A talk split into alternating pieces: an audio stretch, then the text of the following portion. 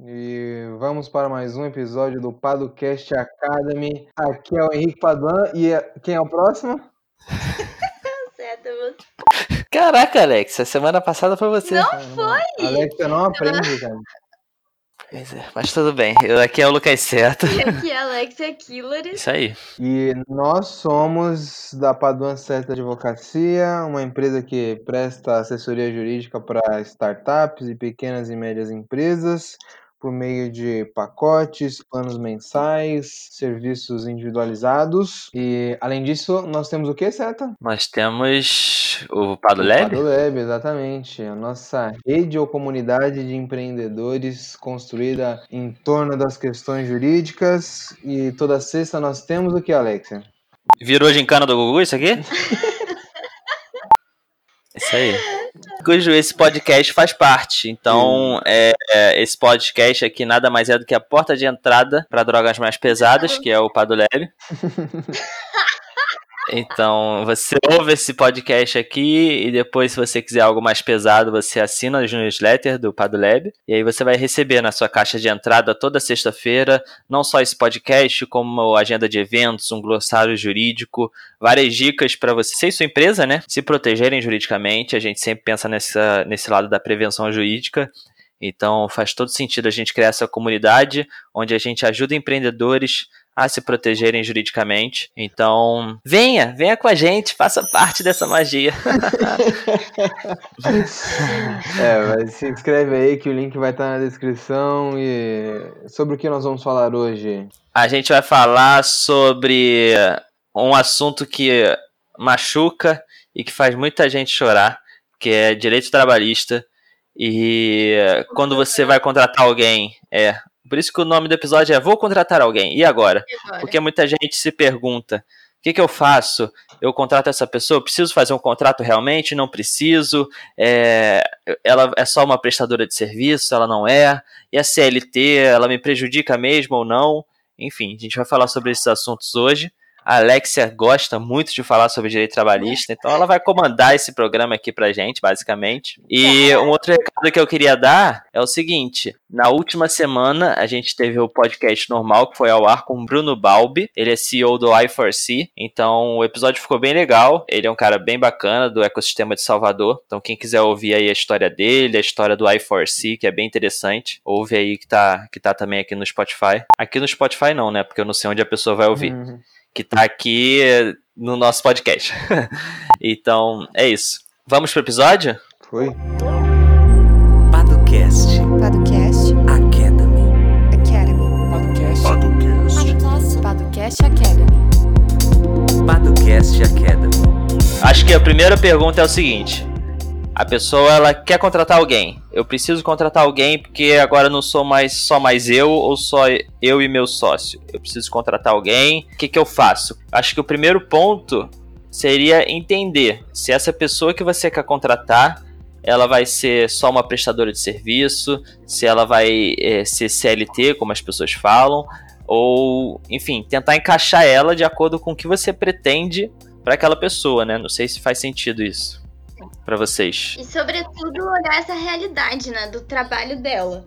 Porque se eventualmente esse caso for parar na justiça, vai prevalecer aquele princípio que é da primazia da realidade. Então, para você encaixar juridicamente a pessoa, o importante é você olhar para aquela relação mesmo trabalhista e entender como ela se dá na realidade. O que que é primazia da realidade, né? É verdade. A primazia da realidade é, esse- é um princípio da justiça do trabalho em que os fatos, né, a realidade fática, ela tem mais peso do que, por exemplo, um documento que foi assinado.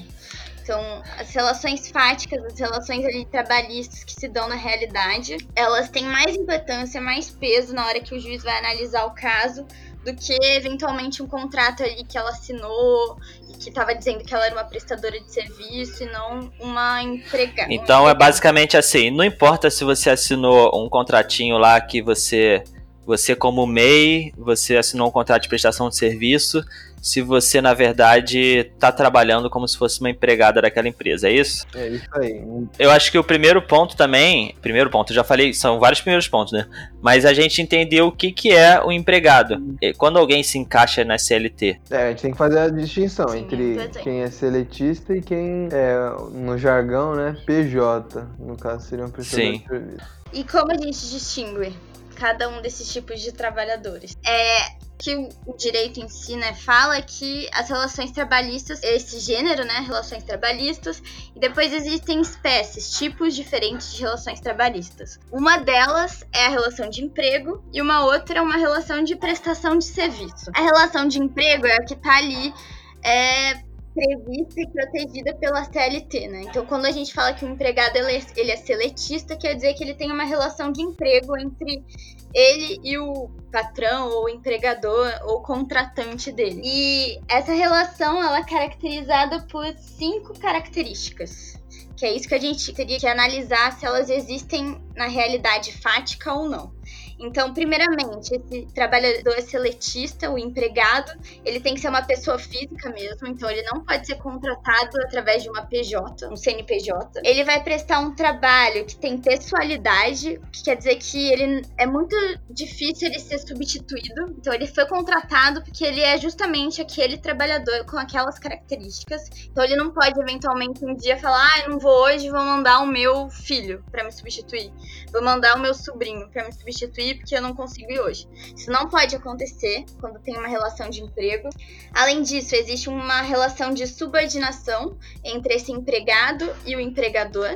Então, o empregador ele tem um poder diretivo sobre o trabalho que é prestado por esse empregado e um poder disciplinar. Então, ele pode eventualmente aplicar sanções trabalhistas. E para falar sobre sanções, tem um artigo no blog específico sobre isso e diretivo porque é ele que vai direcionar, é, conduzir a forma como aquele trabalho será prestado. A outra característica da relação empregatícia é a onerosidade, que quer dizer que sempre que um trabalhador ele presta o serviço dele, né, ele vai receber em contrapartida uma remuneração que pra gente é denominada salário. Então é um valor por mês que é pago até o quinto dia do mês e que é correspondente né, à contraprestação por aquele trabalho prestado.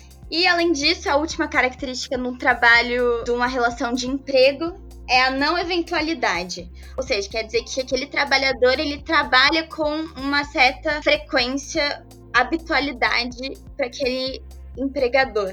Então não é um trabalho ah, três, é, duas vezes por semana, uma vez por semana. Não, tem uma constância fixa ali durante o mês, durante a semana.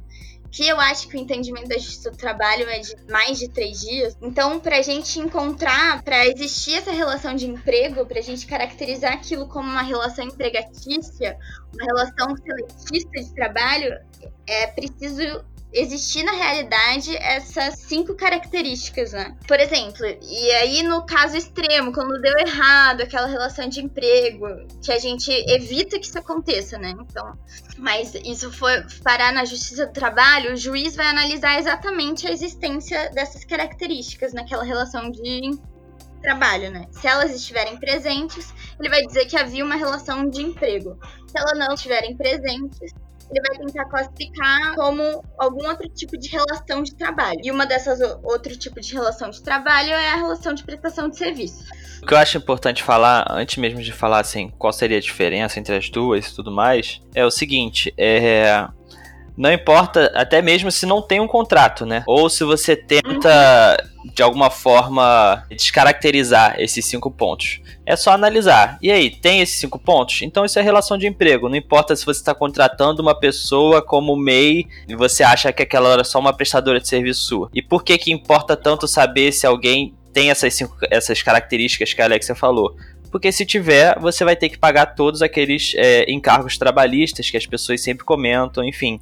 Então, é, tem uma série de encargos para você pagar com relação àquele seu empregado, e muita gente tenta fugir desses encargos simplesmente fazendo um contrato de prestação de serviço. Que no caso, se esse contrato de prestação de serviço, mesmo que ele seja um contrato bem feito, bem escrito, bem redigido e que ele não contenha essas cinco características, se se comprovar é, e aí, uma coisa muito importante da justiça trabalhista é o seguinte: vale muito a testemunha. Uhum. Ou seja, se no contrato estiver dizendo que você trabalha só quando tem demanda que é no caso dessa prestação de serviço, é um trabalho que é eventual. Não, você não está lá de segunda a sexta-feira, você não faz seu horário de 8 às 18, você não está à disposição o tempo inteiro do seu chefe.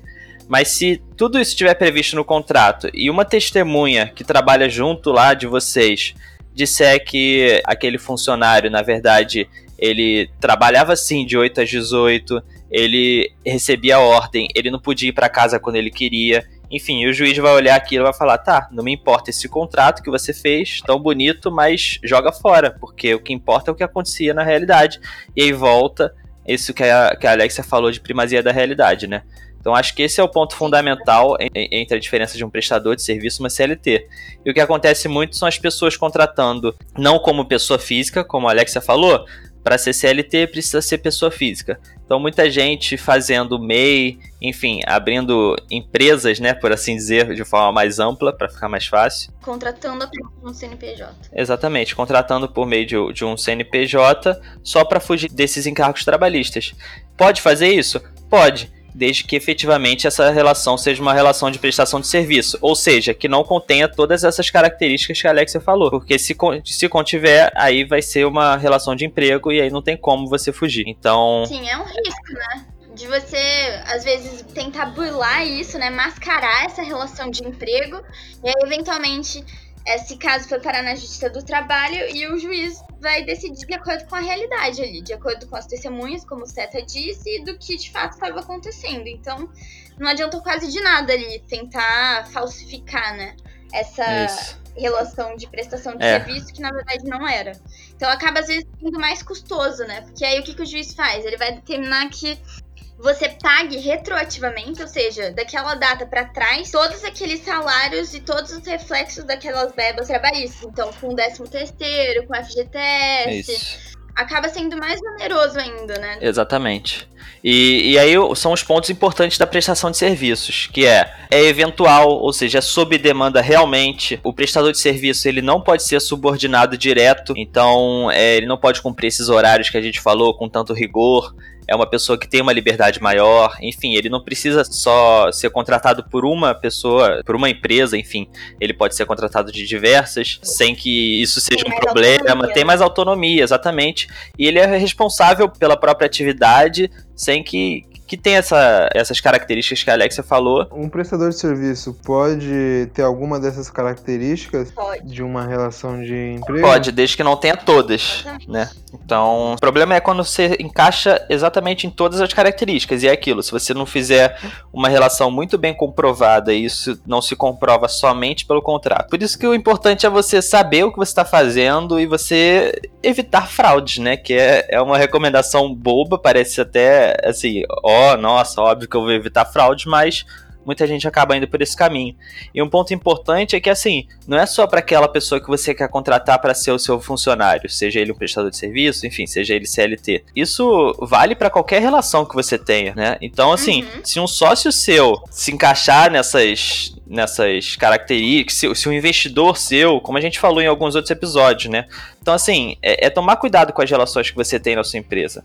Deixar muito bem claro quem faz o que, enfim, quem é CLT, quem é prestador de serviço, entender é, esses pontos todos que, que a gente está falando aqui, para você caracterizar o vínculo correto, né? Até porque quem é CLT precisa ter a carteira registrada, quem é CLT uhum. precisa ter todos os seus direitos garantidos, e se não tiver garantido todos esses direitos, a pessoa ela vai entrar na justiça contra a sua empresa e ela vai ter direito a tudo desde hoje até, entendeu, muitos anos para trás. Então, assim, pode ser um baque financeiro, pensando em startups e pequenas e médias empresas, qualquer baque financeiro é dolorido, né? Então, é complicado. Tá voltando à pergunta do Henrique, se ah, um prestador de serviço pode ter algumas características das relações empregatícias? Então a resposta é pode. Por exemplo, eu posso contratar um prestador de serviço que não é um MEI, que não tem um CNPJ, que eu vou contratar ali pelo nome dele, ele é uma pessoa física mesmo. Da mesma maneira, eu tô contratando ele porque ele presta um serviço de qualidade naquele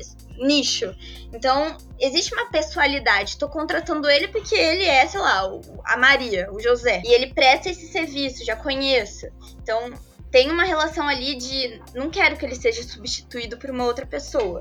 Além disso, é oneroso, né? Eu vou ter que pagá-lo, vou dar essa contrapartida para ele. Então, estão presentes as características da pessoa física, da pessoalidade, da onerosidade. No entanto, não é uma relação de emprego, porque não tem essa subordinação como o Seta disse, é um trabalhador autônomo que vai lá, vai fazer o horário dele, vai concluir a tarefa que ele tem que concluir, que está prevista ali no objeto do contrato de prestação de serviço, e não necessariamente ele vai lá durante os cinco dias da semana, trabalhando das nove às seis da tarde. Então ele tem essa autonomia, essa liberdade ali de escolher como ele vai prestar esse serviço. Eu acho que um exemplo legal é falar até do Uber. Por exemplo, o motorista de Uber. Acho que dá para deixar bem claro, depois do que a gente falou, que ali não tem um vínculo de emprego, né? CLT. Ali ele é um prestador de serviço. Por quê? Porque o Uber, se ele não quiser trabalhar hoje, tudo bem, não trabalha.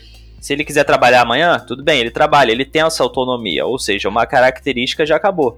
Ele trabalha sob demanda, então ele vai lá esperar a corrida, ele aceita ou não a corrida, ele vai, enfim, ele tem essa autonomia, ele faz o próprio horário, ele trabalha quando ele quer, quando ele não quer não tem problema. Então aí você deixa bem claro que ele é um prestador de serviço e não um empregado CLT, como a gente está falando, né? Então assim, isso deixa bem claro. E por que, que o Uber fez isso? Ele preparou, não só contratualmente, ou seja, não é só dizer que o motorista de Uber ele é prestador de serviço, mas sim todas as relações e todo mundo sabe que o motorista trabalha quando quer, o sistema é feito para isso. Então toda a empresa se preparou para não ter que pagar esses é, cargos trabalhistas, exatamente, mas de uma forma que isso seja evidente para todo mundo, tanto que utiliza o serviço quanto os motoristas. Então, por isso que tiveram algumas ações na Justiça do Trabalho de motoristas querendo que fosse reconhecido um vínculo uhum. entre o Uber e eles, um vínculo CLT, mas a justiça por enquanto não reconheceu. Então, a princípio, a situação atual que a gente tem é essa.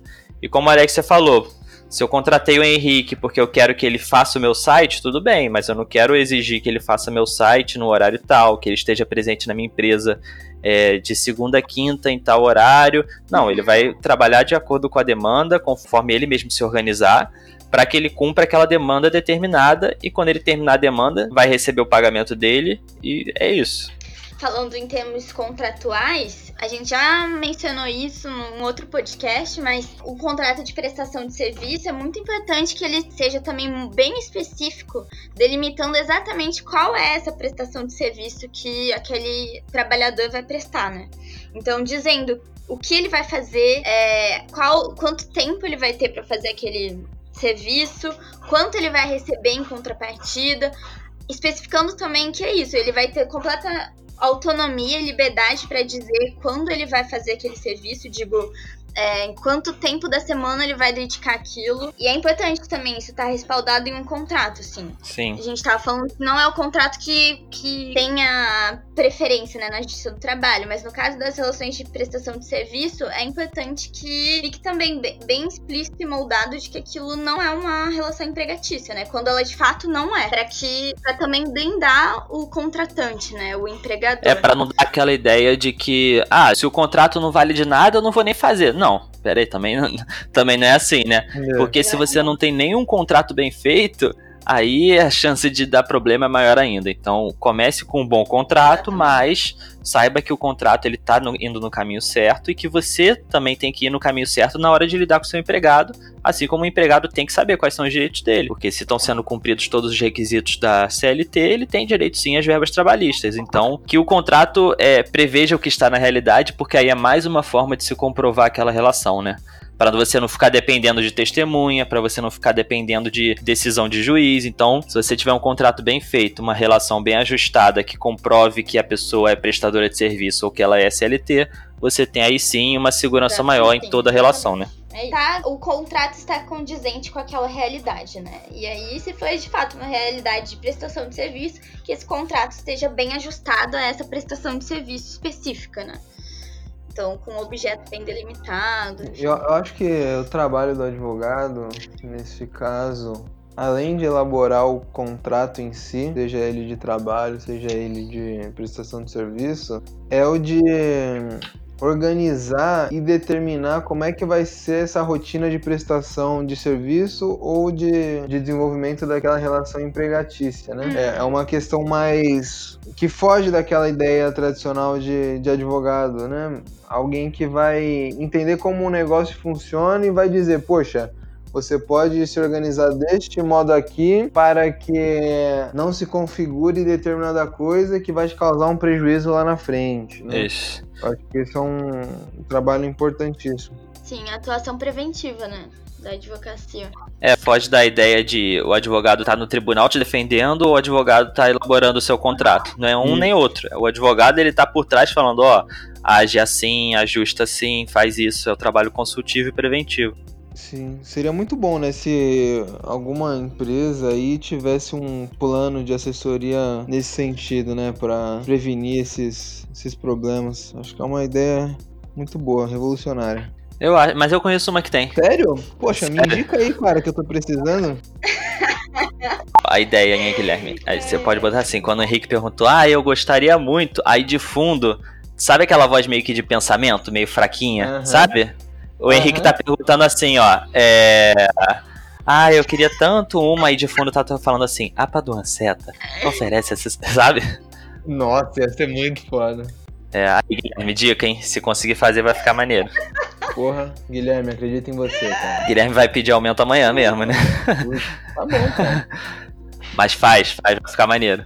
A Alexia tem mais coisa, ela tem sobre contrato intermitente. Ela tá louca pra falar. Foi uma decisão recente, na verdade, na Justiça do Trabalho, em que eles realmente autorizaram esse trabalho intermitente. E, e além disso, o contrato intermitente está previsto na própria CLT agora, né? Guilherme, sim, na depois da reforma trabalhista, na TST. E no artigo 403, parágrafo 3 foi introduzido pela reforma trabalhista. Então não era algo que estava previsto na CLT, no texto originário lá de 43. Enfim, o que, que é o trabalho intermitente? Ele é, um, é uma prestação de serviço que não é contínua. Então ela tem alternância de períodos. Então eu posso trabalhar durante alguns meses e deixar de trabalhar outros meses, esperando essa demanda do contratante. E nesse período em que não existe demanda desse contratante, esse mesmo trabalhador ele pode ser contratado por um outro é, contratante.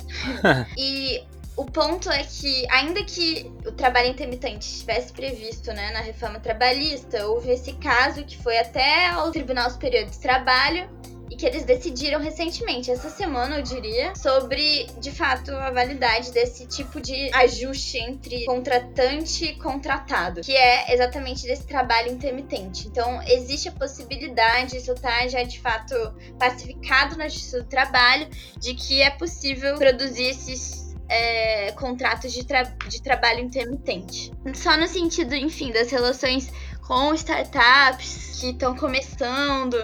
Enfim, é um tipo de trabalho que é, é de se codigitar, porque justamente é isso, ele leva em consideração essa demanda do contratante, né? Então, ah, vai ter demanda de trabalho durante três meses. Depois, só talvez daqui outros três meses. Então, pensar esse tipo de regulação ali, né? E você ter esse prestador de serviço que vai estar, de uma certa maneira, vinculado a você enquanto houver essa demanda. E, e uma coisa importante é o seguinte, mesmo que, vamos dizer, eu comecei a trabalhar como com esse tipo de contrato intermitente, eu tô há um ano.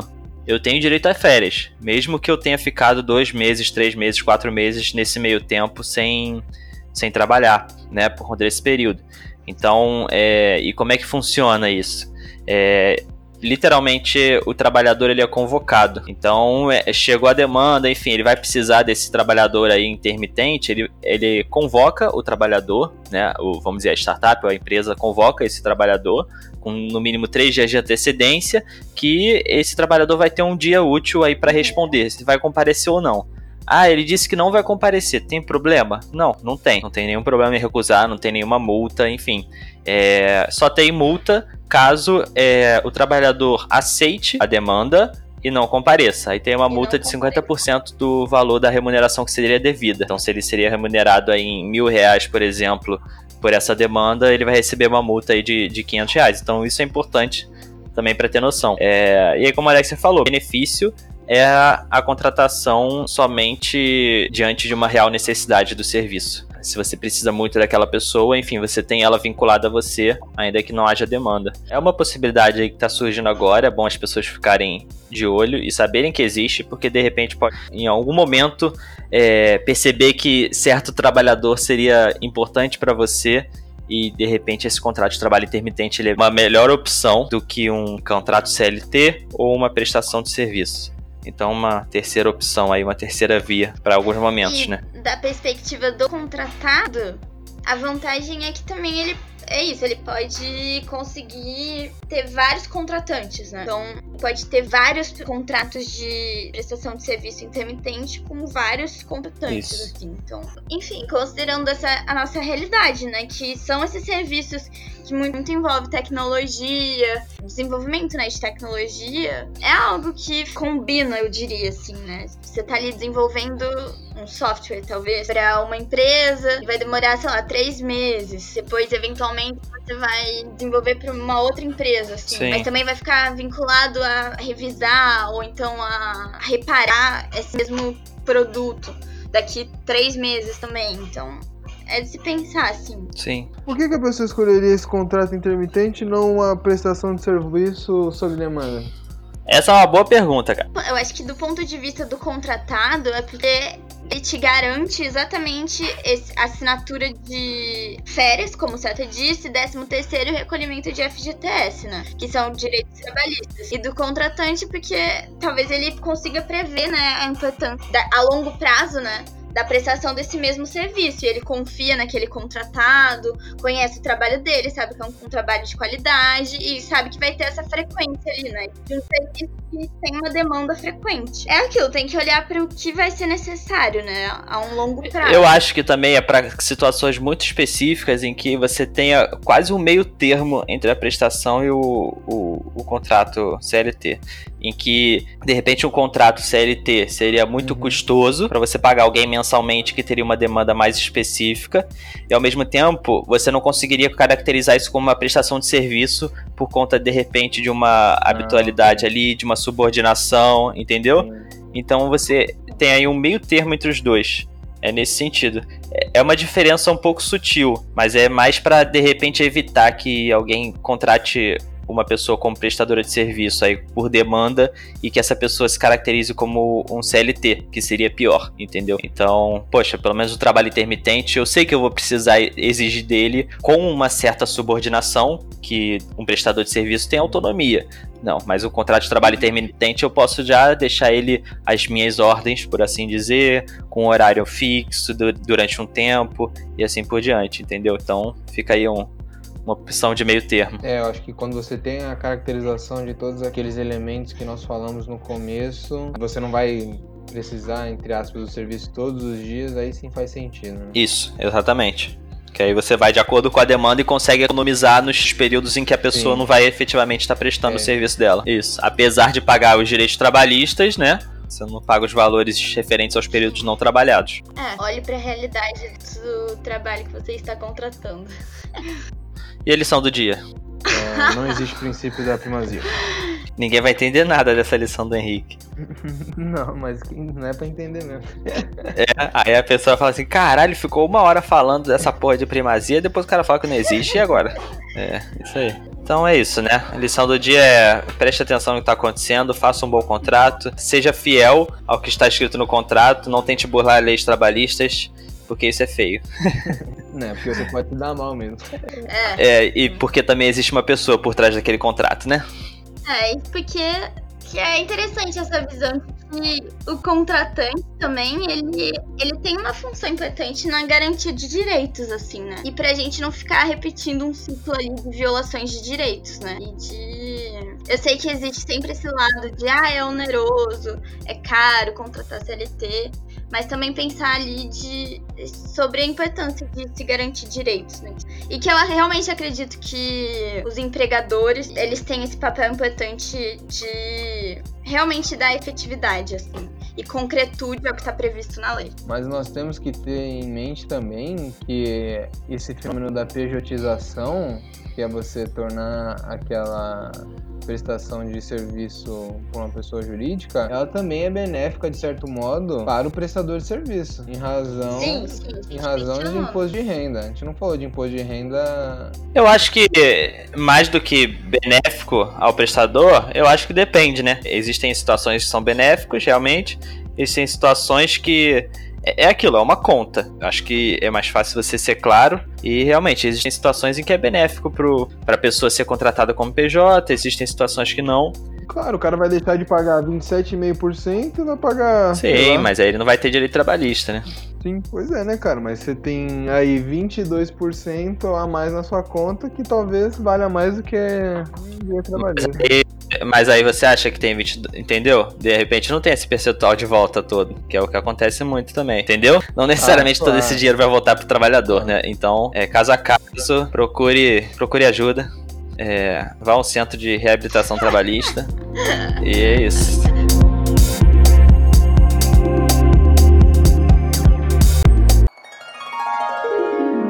Bom, né, se alguma empresa aí tivesse um plano de assessoria nesse sentido, né, para prevenir esses, esses problemas. Acho que é uma ideia revolucionária. A Padua Certa Advocacia é uma assessoria jurídica para startups e pequenas e médias empresas. Buscamos democratizar o acesso à assessoria jurídica de qualidade para os empreendedores a partir dos planos mensais e da mentoria jurídica online rápido, transparente e sem surpresas. Acesse paduanceta.com.